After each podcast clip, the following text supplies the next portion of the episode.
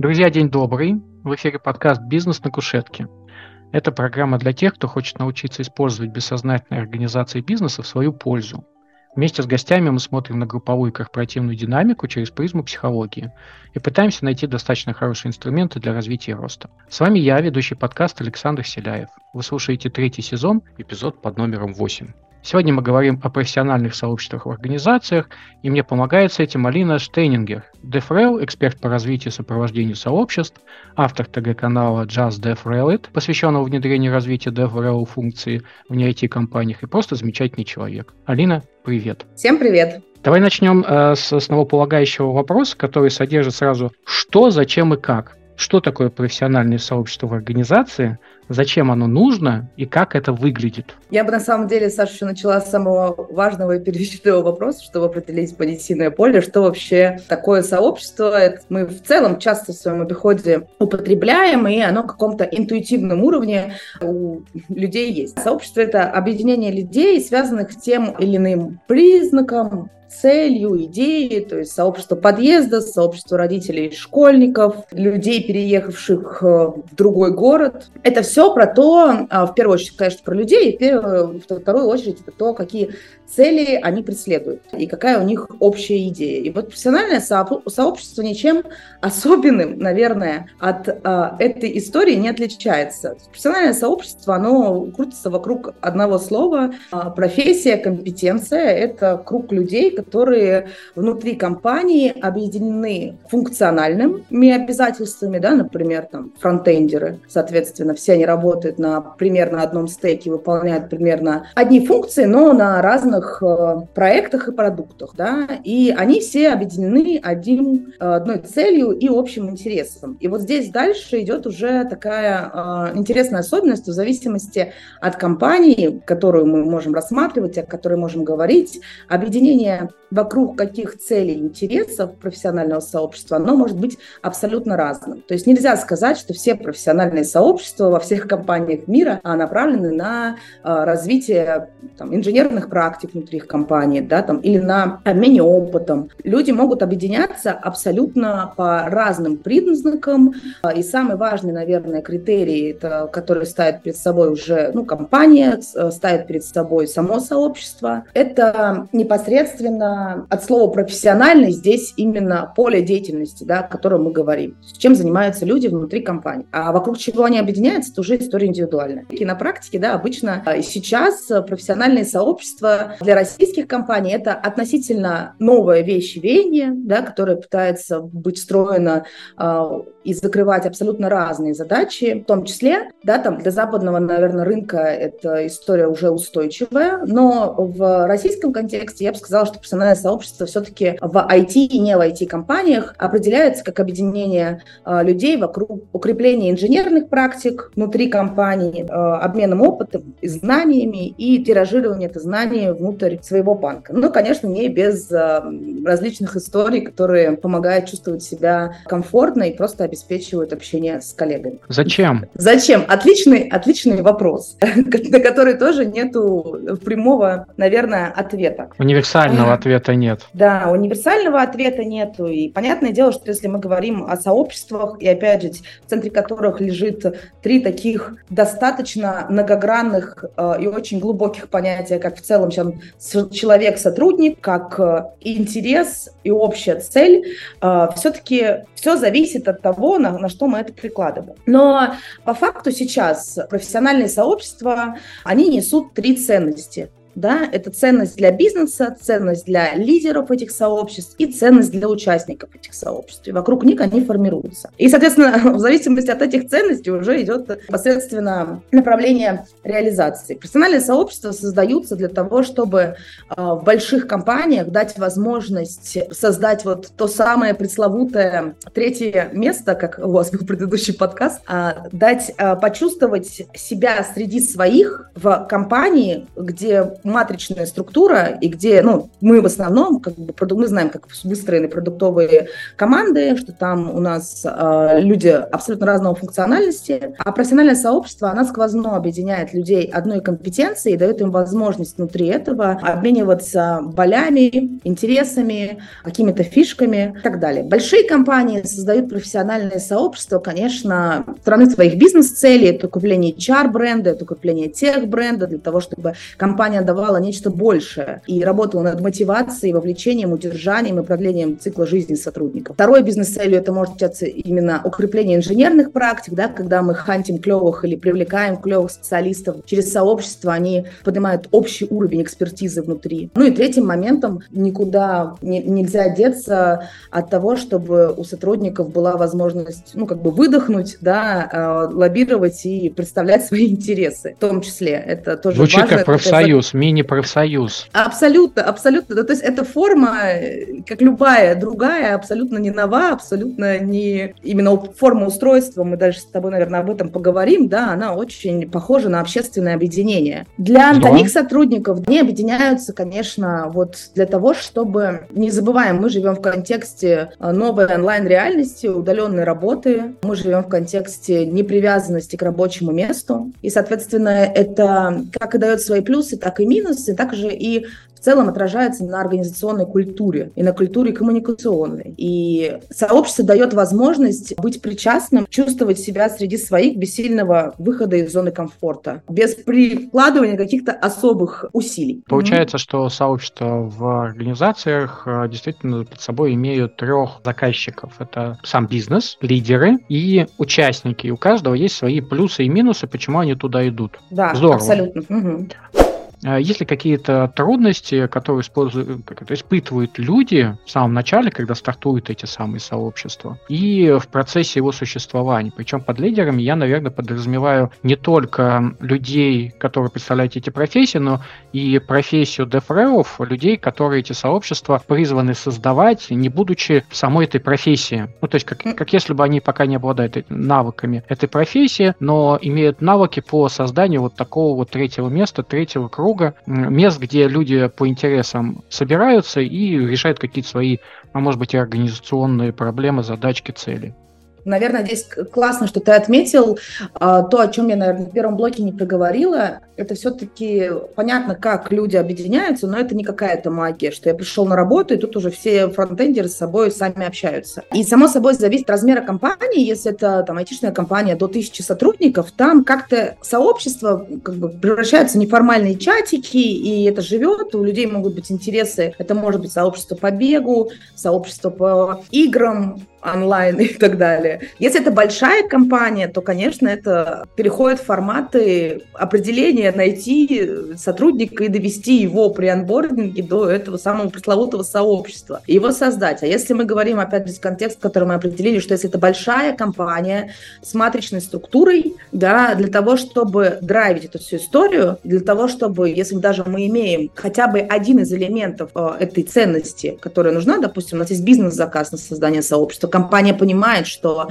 а, она в целом на том этапе зрелости, когда было бы классно людям давать больше, чем просто, да, там, там зарплата, безопасность или что-то еще. Чтобы затащить такую функцию, нужна целая команда. И вот э, в компаниях э, этот тренд на development relationship, этим занимаются специальные выделенные люди, диврелы, как я, которые выполняют функцию непосредственно саппорта, сопровождения сообществ, компетенций, в том числе внутри организации, а также создания внутренней инфраструктуры и содействию тиражирования практик изнутри наружу, то есть сопровождение спикеров на конференциях, обеспечение участия ребят в конференциях других. Здесь хочется сказать, что драйверами сообщества, как ты правильно отметил, как и со стороны ценностей выступает три лица. А сообщество может рождаться по-разному. Это может быть инициатива изнутри, когда ребята там встретились, три фронтендера, опять же, законтачились и э, через сарафанное радио начали определять присоединяться другие люди, и их там основной идеей, ценностью стало там обсуждение локальных мемов, даже такое бывает, или а, обменами какими-то библиотеками, практиками по стандартизации своей разработки. И у них нет ни лидера как такового, они просто общаются. Бывает заказ, ну, как бы условно сверху, да, когда компания понимает, что нужны, и людей нужно драйвить. Но сообщество в компаниях профессиональное, это всегда про организационную и в целом про культуру, которая в компании существует. Вокруг этой культуры, если ее нет, ее нужно создавать. И вот созданием этой культуры в основном занимается DevRel и э, лидер сообщества. Это человек, mm-hmm. который, как и в любой классической ситуации профсоюза, которому больше всех надо. Или который, правда, хочет э, упростить себе работу, это тоже очень важный момент, за счет коммуникации и обмена знаниями. А это же формирование команд. еще горизонтальных связей. То есть, когда мы говорим про профессиональные сообщества, это значит, люди из разных подразделений встречаются и, наконец, начинают говорить. Потому что раньше они встречались, э, когда решали рабочие проблемы. А здесь, как если бы можно говорить не про рабочие проблемы, наладить соотношения, потом эти проблемы начнут решаться чуточку легче. Но, как бы вот они угу. лидеры, профессиональных угу. сообществ, какие у них основные трудности? Ой, у них очень много, в зависимости от стадии развития сообщества. Ну вот, нач... ну, стартуем. Стартуем. Да. Какие проблемы? Первая проблема – это найти лидера DevRel. Если мы уже этого э, лидера нашли, снять ту ситуацию, которая у нас в целом есть а, для того, чтобы привлечь, завлечь людей. То есть идея uh-huh. сообщества, она тоже, она тоже может продаваться. И идея объединения вокруг ценности, ценность, интерес, он тоже не всегда появляется органически. Его иногда нужно там создавать и поддерживать. Первая сложность, с которой лидер сообщества большой компании может столкнуться, это и на какой стадии в целом сообщества очень часто распадаются, это вовлечь людей, объединить их вокруг этой идеи, идеи. И, конечно, базово эту идею выявить. Да, ну, мы можем сколько угодно говорить, блин, профессиональное сообщество, как классно, мы будем обмениваться практиками. Да? А кто готов? То есть люди готовы приходить и смотреть на то, как другие обмениваются практиками.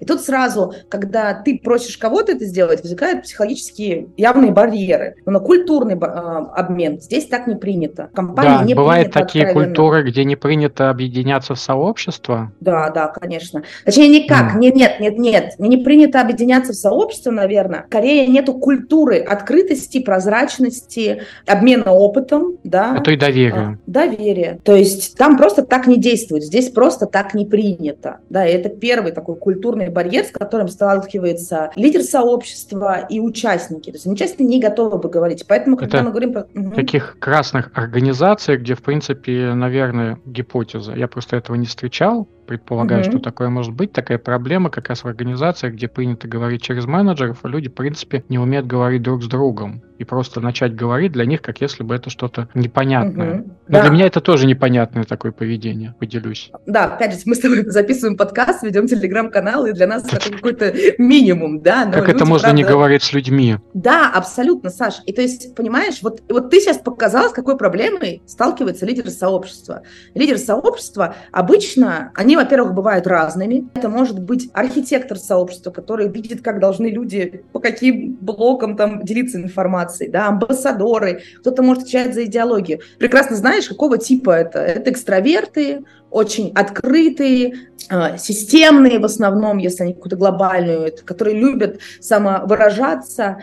Но среди, если это профессиональная комьюнити, и людей должна а, определять профессия, это не психотипированный признак, да. А, соответственно, вот с чем он и сталкивается, что он не понимает, о боже, а почему люди не хотят говорить? Так это же нормально. Вот мы с тобой тоже не такого типа люди, люди, и вот объединить разных людей вокруг одной идеи, это вот первая сложность. Ну, плюс есть, помимо там культуральных, есть, конечно, истории, связанные с э, тем, что нету ценности, нету контента для сообщества, да, мы говорим о том, Неинтересно. Давайте... Не привлекательно. Да, неинтересно. Да, не увлекает. Да, да. Соответственно, самая важная и большая сложность, если резюмировать, это начать и вовлечь людей. Продать идею можно. То есть можно собрать всех, сказать, давайте делать сообщество. Все такие, давайте. И никто делайте. ничего не делает. Давайте да, делайте. Да. И вот пока у людей не появится этого совместного, во-первых, опыта, да, какого-то. Поэтому проводятся метапы, проводятся кикофы, какие-то такие форматы. И не появится совместных точек прикосновения и желания делиться, это не совпадет. И это такой мизерный элемент, если мы говорим про развитие профессионального сообщества больш, ну, компании, да, там, где 5 плюс, допустим, разработчиков. А, помимо этого, и для этого существуют DevRel ы. Задача DevRel а создать инфраструктуру. Пространство. Создать пространство Мне нравится слово того... пространство. Угу. Да, и, а мне нравится слово содействовать, что я всему содействую. То есть я не создаю сама ничего, я содействую этому созданию. То есть я создаю определенные условия, в которых люди привлечают совместный опыт. Я учу спикеров разговаривать, я, ну, как бы продавать какие-то идеи в том числе. Я ищу их custdev ить, э, находить э, точки соприкосновения какие-то совместные. Потому что работа с лидером сообщества – это уже вопрос, наверное, такой деврел, потому что лидеров Получается, удерживать нужно работать сложно. с лидерами сообществ, ДФРО угу. работать с лидерами сообществ и, собственно, с последователями. Первым кругом последователей, угу. вот этим пассивным широким. Слушай, у меня вопрос такой рвется по поводу трудностей, внезапно в голову пришло. Я часто замечаю, я не про профессиональные сейчас сообщества, может быть, но, может быть, профессиональных ты тоже это увидишь. В IT-сообществах, вот этих чатиках, телеграм-каналах и на встречах можно обнаружить токсичность, пассивную агрессию. Чем а, более айтишная я замечал, тем угу. более токсичное общение будет из разряда, ну, могли бы и знать, ну, угу. если бы вы были профессионалом. Есть ли что-то такое подобное в организационных профессиональных сообществах? Если да, как с этим можно работать? Классный вопрос, Саш, и отвечая напрямую, есть ли такое? Конечно, оно везде встречается. Опять же, возвращаясь к тому, что люди разные. Вопрос в том, насколько сообщество внутри себя саморегулируемо, угу. какие ценности, и опять, вот мое любимое слово сегодня типа дня – культура. Сообщество, прежде чем стать сообществом, должно ответить каждый из этих людей, да, чтобы идентифицировать себя с этим сообществом, чтобы они реально были объединены, должны ответить пять основных вопросов. Кто мы и какие мы? Это первый вопрос. Как мы действуем по отношению к своей работе, как мы действуем по отношению друг к другу, как мы не действуем, да, и вот это вот про правила, про нормы. Что делает нас нами, да, что делает нас сообществом фронтенд-разработчиков? Просто ну, признак того, что я фронтенд, или я что-то генерирую, что-то вношу? Ну, знаешь, мне такая ассоциация приходит, угу. племя. Вот собрались люди, угу. такое племя, и они должны самоидентифицироваться, понять, ради чего они объединились, куда угу. они двигаются и зачем. Мне, мне вспоминается сразу книжка, я недавно прочитал, «Корпоративное племя», где ребята называют себя организационными антропологами, угу. они как раз применяют вот эти методы по объединению, созданию тотемов, бору вокруг костра, и то, что ты сейчас говоришь, отзывается, как если бы кроме команд, где они по любасу должны организационно, угу. у них есть свободная воля присоединиться еще к какому-то племени самостоятельно внутри организации. Это вот как раз то самое третье место, когда люди сами принимают решение, идут они в историю или нет, начинают ли они там инвестировать в это пространство, креативить, э, доверять и так далее. И как если бы в организациях появляются небольшие места, которые возрастают потом по взращиванию вот этих вот как раз горизонтальных mm-hmm. связей между командами, доверию и, собственно, правильным ролевым моделям, которые нужны организации. То есть опять мы говорим к тому, что это нужно бизнесу и организации в целом. Изменение культуры через сообщество как раз и происходит, как один из инструментов. Да, сад с племенем, антропологически все эти истории, оно есть. Что является клеем сообщества? Три, скажем так, этапа, это даже не этапы, это круги Эйлера, да, э, инфраструктура, которая есть. Первое – это наличие ультраструктуры, это наличие самоидентификации. Что я проговорила? Почему мы здесь и кто мы? Да, вот почему я в сообществе состою, допустим, внешним там, э, деврел-специалистом. Мне просто я деврел-специалист, и я хочу обмениваться с такими же деврел-специалистами кейсами, которые есть. Потому что у меня есть внешняя миссия и видение, что я это новая профессия, и я очень хочу, чтобы люди, которые ее не, не учат в университетах, но она имеет очень тонкую специфику. Она приходит я... с опытом, с практикой. Да с исследованиями и применением. Да. Второй уровень – это как раз-таки а, антропоструктура, это про ценности, это про то, как мы действуем. И это вот на этом этапе, если сообщество достаточно зрелое, а, токсичные комментарии, если они допустимы, значит, там такая ценность, значит, там такая, такое общение. То есть высокая планка профессионалов. Есть же очень, ну, будем там не профессиональные, да даже профессиональное сообщество, где все очень пафосные, вот ты заходишь, и ты такой, боже мой, господи, не ляпнуть бы какую-то фигню. Понятное дело, что это не располагает к открытости, но такие сообщества тоже есть, знаешь, такие элитарные. Те же масоны, это же тоже сообщество. вот. И третий уровень, это, конечно, инфраструктура сама, что мы делаем вместе, это какие события, какие у нас ритуалы проходят, то мы делаем для того, чтобы мы существовали. Ну, то есть это форма метапчики, канал коммуникаций, а, участие в конференциях, проведение каких-то внутренних челленджей и всего в этом роде. Без этих трех уровней, если они не реализованы, непонятны, сообщество очень быстро расклеится. Да, так называется клей сообщества. То есть ультраструктура, антропоструктура и инфраструктура. И, наверное, тут, наверное, Саша еще добавлю, это очень высокопарные слова, мы так с тобой сейчас очень глубоко, фундаментально говорим, но если говорить на прикладном уровне, очень клевое профессиональное сообщество, вещь для компании, потому что она, правда, закрывает три большие цели. Цели для бизнеса, потому что реально появляются сотрудников. Третьи места, они начинают, э, меняется культура внутри компании, начинают откровенно говорить о каких-то вещах, они начинают себя самоорганизовывать, они начинают чувствовать привязку. Зрелость. Потому... Слышится, да, зрелость. повышает зрелость. Да, да, да. Для самих э, людей это же тоже важная история. Тебя, если ты условно работаешь тестировщиком в команде, не всегда тебя там твой продукт понимает, и тебе нужно как-то с единомышленниками, которые в этой же экосистеме находятся, что-то обсудить. Да, какие-то проблемные кейсы или что-то еще. Даже если ты придешь к agile коучу, даже если ты придешь там к скрам-мастеру, да, условно, как говорится, рыбак рыбака там видит издалека, и нужно, чтобы у тебя был вопрос такой, где бы ты мог свои боли отбить, новые решения сгенерировать. Найти своих людей, да. с которыми можно поговорить на том языке, на, на вашем языке, о ваших проблемах. Да, плюс это же сразу же влияет на улучшение рабочих процессов. Ну, то есть люди обменялись опытом, задача быстрее решилась. Ну и, конечно, для самого лидера сообщества это возможность раскачки личного бренда, быть в активе сообщества, быть узнаваемым, в дальнейшем как бы продвигать себя не только внутри банка, но и внутри это карьерные траектории. Все, всякие элементарные, э, обычные э, вещи про то, что ты должен нести нечто большее делать нечто большее для того, чтобы быть кем-то большим в карьерном плане, в человеческом плане. И вот это все вместе, оно, конечно, дает клевый эффект. Люди изучают библиотеки, делают общие базы знаний, делают внутреннюю инфраструктуру и приносят в том числе и бизнесу бесплатные решения, основанные mm-hmm. на мотивации.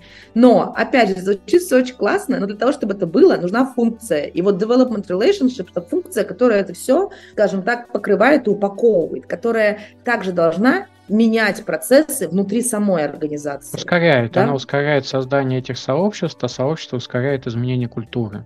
Как если бы это помогает друг другу. Да, то есть сообщество меняет культуру, а мы, как деврелы, мы меняем компанию со стороны тоже процесса. Мы тоже занимаемся тем же ченджом, да, там, условно. Меняем, мы понимаем, что нам нужно, чтобы люди быстрее приходили в сообщество, мы меняем и стараемся влиять на процесс изменения и подхода к IT-анбордингу, ну, к анбордингу IT-специалистов. Мы понимаем, что э, у ребят на уровне вот этого клея инфраструктуры, у нас нет помещений, где люди могут встречаться, Деврелы создают. Мы понимаем, что ребята обмениваются опытом, но у нас в организации провисает та или иная тема, и ребята подсвечивают, блин, мы не знаем, как, я не знаю, там, э, Inner Source действует вот в это, вот в этой оболочке. И они говорят, нам бы клево кого-то с рынка привести, да, чтобы нам рассказали. Мы ищем спикеров. Или команда говорят, блин, у нас мало там клевых фронтенд разработчиков. Мы уходим на конференции, где себя показываем, где показываем людям, что у нас это есть. DevRel вообще делает по факту это э, вот совокупность очень многих функций который идет. Понятно, он по-разному реализован в разных компаниях. Где-то это просто сопровождение спикеров, где-то это реально глубокий комьюнити менеджмент, э, где-то это change организации. Но в той или иной мере DevRel – это мостик между целями бизнеса и целями людей, состоящих в сообществе.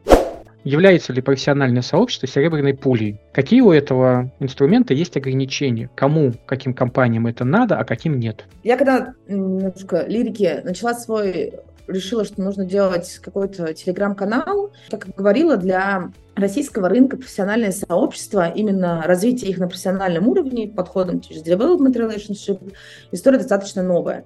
И правда, многие компании сейчас, особенно большие, ресурсные, воспринимают это как некий подорожник. Вот мы сейчас айтишников объединим, вот они сейчас как замотивируются с нами работать, как мы их там закормим конференциями, билетами, и все в этом роде, и все будет хорошо. И бизнес да. взлетит вместе с их интересами и вовлеченностью. Да. Кадры никогда не уйдут, издержки, э, конверсия в оферы будет во, издержки у нас упадут. Понятное дело, что нет. Мы уже с тобой говорили, что постановка сообщества – это про зрелость компании в любом степени. И не зависит от ее размеров или ее ресурсной мощи. Это про культуральную зрелость, в том числе, чтобы поехала, нужно, чтобы культура в компании была и, организ... и организационная культура, и общечеловеческая культура, и ценностная культура, она была достаточно зрелой, чтобы это получилось. Конечно, можно запустить сообщество, когда вы находитесь в этапе трансформации. В целом, развитие профессиональных сообществ на этапе трансформации, неважно, цифровая, agile, любая, это отличная история. Это как раз тот момент, когда э, есть еще сопутствующие подразделения, которые меняют компанию, которые вводят новые правила, ритуалы. И для того, чтобы они тоже встали на рейсы, им же нужна обратная связь, нужна отбивка. И мы формируем, как ты уже говорил, новые связи. И поэтому таким компаниям, у которых трансформация идет, профессиональные сообщества очень нужны стоит запускать всем. Тут мы с тобой вот с этого разговора начали, что в целом все же зависит от интересов и ценностей, вокруг которых сообщество объединяется. Есть компании, в которых им не нужен деврел, и у них и так есть сообщество, их 300 человек, у них маленькие стеки, а, я, наверное, назову там Litres, есть компания, вот мы с коллегой общались в Казани, и он рассказывал, что у них там 10 бэкэндеров, 15 фронтендеров, но у них есть и микросообщество, и большое сообщество, что ребята встречаются и рассказывают про свои кейсы. 10-15 человек. Сообщество, сообщество родилось абсолютно органич, органически. Человек, который сейчас он на самом деле сам был когда-то бэкэнд-разработчиком и является до сих пор, но просто сопровождает уже на профессиональном уровне. То есть потребность, я бы разделила так, может возникнуть изнутри органически, когда люди сами стали объединяться. И очень клево в этом моменте их поддержать. И это mm-hmm. вот прозрелость организации, что мы поддерживаем инициации своих сотрудников, да, и умеем их встроить для пользы для себя. И второй, конечно, это когда требуется сверху, и вот здесь как раз-таки эта серебряная пуля может не сработать. Но ты сейчас под серебряной нужно... пулей подразумеваешь деврелов. Нет, нет, нет. И сообщество а, в том числе. И сообщество в том числе, да. То есть, если То есть... у нас преобразования идут, не надо такой скорости инвестирования, чтобы создавать новые какие-то связи. Соответственно, мы как бы живем с тем, что есть, и ребята сами в своей культуре имеют э, умение строить отношения с людьми, которые не здесь. Поэтому мы не говорим про сообщество, они возникают самостоятельно, и такие, которые нужны здесь и сейчас. А потом они, соответственно, также по жизненному циклу могут отмирать. Но если мы э, действительно в начале культуры, на это внимание нужно обратить больше. И, может быть, даже привлечь ребят, которые уже выстраивали это в других компаниях, э, которые также прошли через этот жизненный цикл становления нового, нового вида культуры. Да, да, да, да. То есть э, в целом, если вы не в этапе трансформации, и если этого запроса нет, он родится дальше органически, когда вы на эту зрелость выйдете. Если вы на этапе трансформации, и у вас есть ресурсы и большие бизнес-задачи, и вам нужно ускорить этот процесс, вводите DevRel-функцию.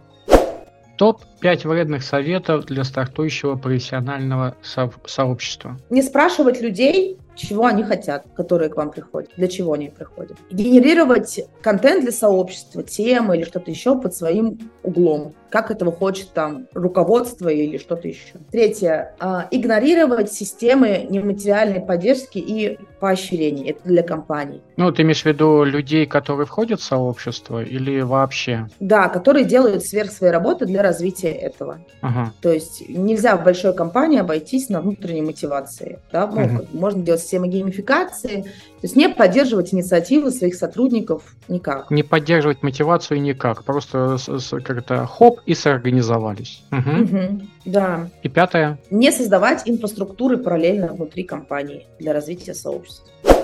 Следующий вопрос. Это все понятно, а делать-то что? А, подводим итоги, советуем конкретные инструменты. Вот э, хочет человек э, стартовать сообщество, какие следующие 1, 2, 3 шага ему нужно сделать, э, какие инструменты может переиспользовать, где получить информацию, может быть, с кем-то познакомиться и так далее.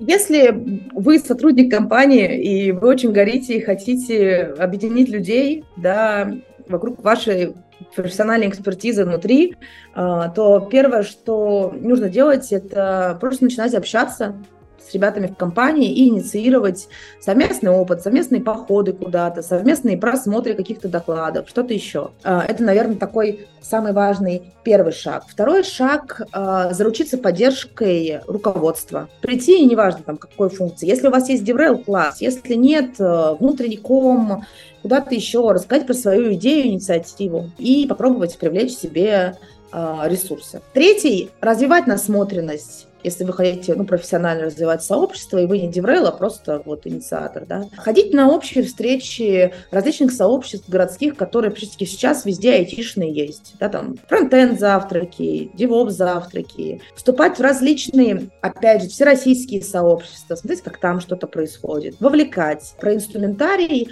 а, про какие-то книжки, просто познакомьтесь с canvas ом community. Community Canvas Просто можно загуглить. Это базовая разработка западная, переведенная на русский язык прекрасными ребятами, которые как раз занимаются community -менеджментом у нас. Целая матрица того, как и на чем базируется сообщество, какие ритуалы нужно сформировать, вот это классная информация, которой на первых этапах достаточно.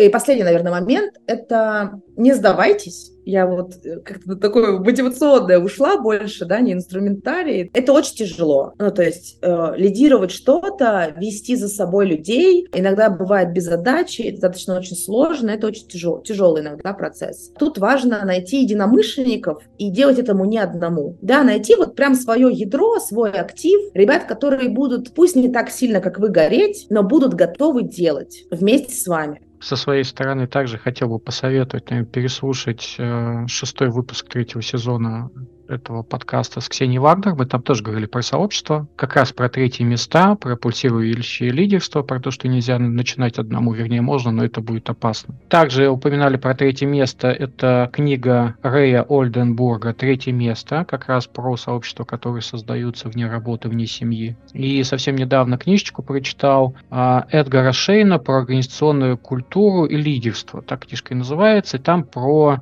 то, как компании двигают основополагающие убеждения. То есть такой бессознательной организации, которая формируется как раз в том числе на уровне сообщества. Я угу. бы тут тоже, Саш, наверное, из источников быстренько вкину. Есть классная книжка, это сборник э, статей профессоров Оксфорда, она так называется «Смысл, цель и вовлеченность».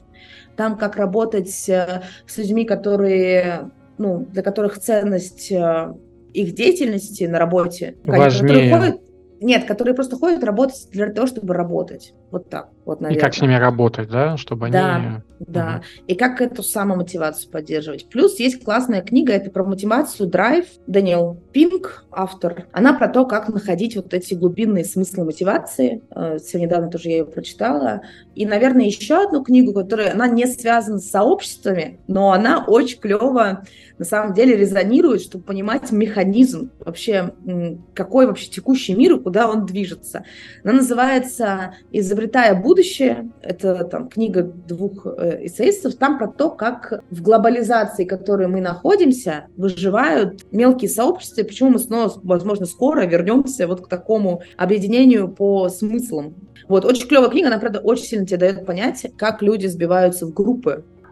Рубрика «Финальная рефлексия. Что забираешь с собой?» Говорили разные такие интересные темы про сообщество. Если что-то, что для тебя было новое, важное, или, может быть, что-то переосмысленное, что ты после беседы можешь собрать с собой как опыт?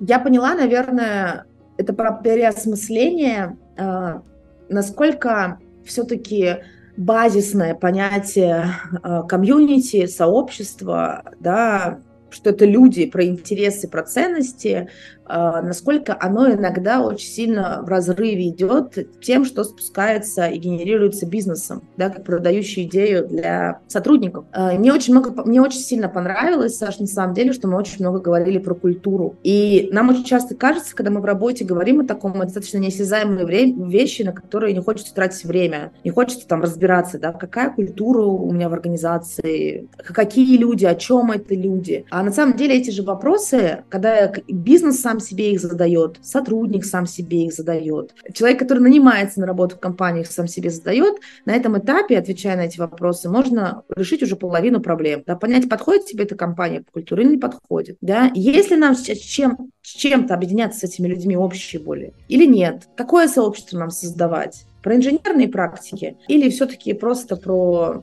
развлечения какие-то? Я, в свою очередь, знаешь, э, словил инсайт, что внезапно понял, что многие отношения, которые выстраиваю на работе, как если бы я пытаюсь действительно сообщество выстроить. То есть мне недостаточно mm-hmm. с каким-то человеком одним общаться, мне хотелось бы, чтобы он пообщался еще с тем, с кем я знаком другим. То есть когда мы там встречаемся на обедах, на улицах и так далее, мне интересно, когда мы втроем, вчетвером, в пятером, может быть, даже с людьми, которые раньше не встречались, э, беседуем о каких-то темах, которые важны для нас. Ну, в организации, mm-hmm. в жизни и так далее. И как если бы это, знаешь, такая тенденция, желание постоянно формировать новые сообщества без одного лидера, но объединенные, mm-hmm. я не знаю, похожестью и интересами. Просто внезапно поймал себя на этом. И книжечки, которые ты посоветовал, я их еще не читал, включил в свой этот списочек почитать в будущем. Спасибо большое. Mm-hmm.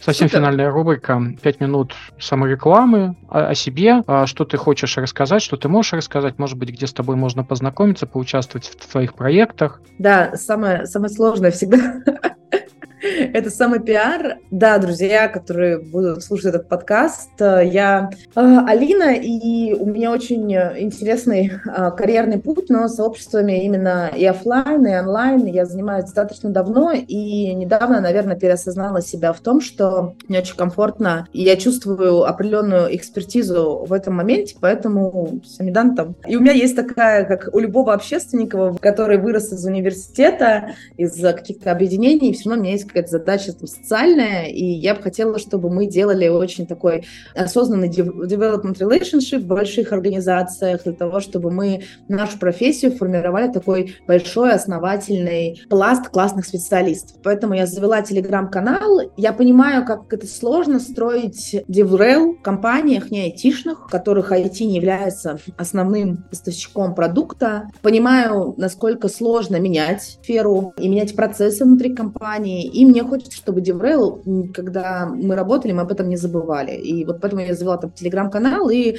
мы проводим такие тематические встречи, называются Digital Prosecco, на которых мы собираемся с DevRel'ами больших э, не IT-компаниях и обсуждаем какую-то тему под бокальчиком э, замечательного напитка. Поэтому можно подключаться к телеграм-каналу, открыто можно мне писать, можно делать совместно с моими сообществами здесь э, компетент, различные метапы, конференции. Я курирую на данный момент там четыре больших и очень важных компетенции. Так сложилось, что половина из них про бизнес, половина про IT. Это мобильная разработка, это фронтенд разработчики, бизнес-аналитики и продукты. Вот ко мне вот по этим четырем компетенциям можно спокойно обращаться. Могу рассказать не только, как формировать там сообщество, но и, конечно, как э, в целом да, эта компетенция разверстывается в финтехе. Наверное, как-то так. Я сейчас как бы очень хочу, чтобы мы формулировали смыслы и формулировали по-настоящему свой новый DevRel рынок в России со своими специфичными смыслами, без которых никуда. Здорово. Спасибо большое. Всем тем, кто дослушал нас до конца, также спасибо. Если понравился выпуск, э, шеры, лайки, репосты приветствуются. Хорошего дня, до свидания. Да, всем пока.